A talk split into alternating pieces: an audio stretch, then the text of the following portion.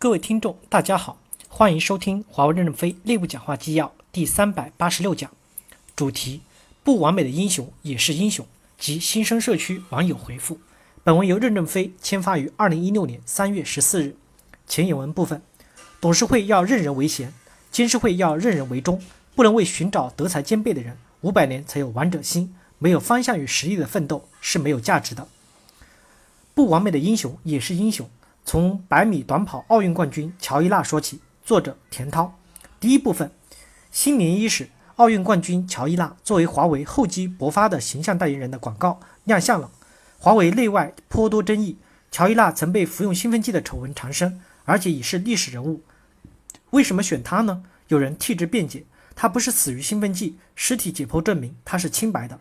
她冲刺最后五米时的招摇，充满了自信。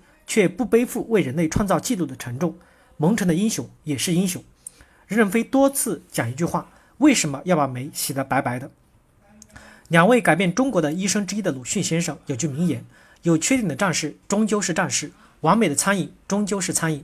华为当然要的是战士，尽管他们有各种各样的缺点与弱点。乔布斯不也是个个不也不也是个性怪诞，年轻时有过不少荒唐的行为吗？但美国社会给了他巨大的包容。结果，这位有历史问题的战士改变和缔造了历史。华为有十五万不同的出身、不同个性、不同肤色、不同教养的战士、将军和统帅，他们中的每个人无不是充满了人性的两面性。但他们在华为这个大熔炉被包容、被碎裂、碎石化成铁、化成钢，但钢与铁也仍然是有杂质的。没有无菌的环境，更没有所谓的无菌人。任正非说：“我们通过任职资格选拔出来的是一支有战斗力的军队，而不是圣人。”不是和尚，外国人叫教父。华为是一个以知识分子为主体的商业军团，他们中的绝大多数曾经是秀才，在华为被改造成了有血性、神经粗糙、意志坚韧、优缺点鲜明的战士。有数千枭雄式的人物成为华为的将军与统帅，这无疑和华为所坚守的价值取向有很大的关系。将军是上甘岭打出来的，山脚下冲锋前不一定是个乖孩子，冲上去了转身就成了英雄。华为的英雄是多种多样的，在最佳时间段以最佳的角色做出最佳贡献的人，他们都是华为编年史上的英雄。也许他们中的少数人是冲动驱使下的瞬间英雄，过往与往后都不再光彩夺目，那有什么关系呢？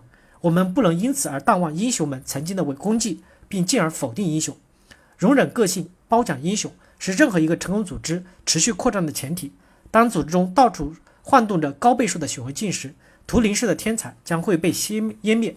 有缺陷的英雄们将会弃甲而去，组织领袖们的责任就是构建跑道，确定规则与秩序，让乔伊娜们奋不顾身地在无障碍的空间与时间去竞跑，去冲刺冠军。当企业中的人人都过分地爱惜自己的羽毛，而不是立足于冲刺目标、立足于作战、立足于追求成功的时候，表面的光鲜将会腐蚀掉组织的精气神。感谢大家的收听，敬请期待下一讲内容。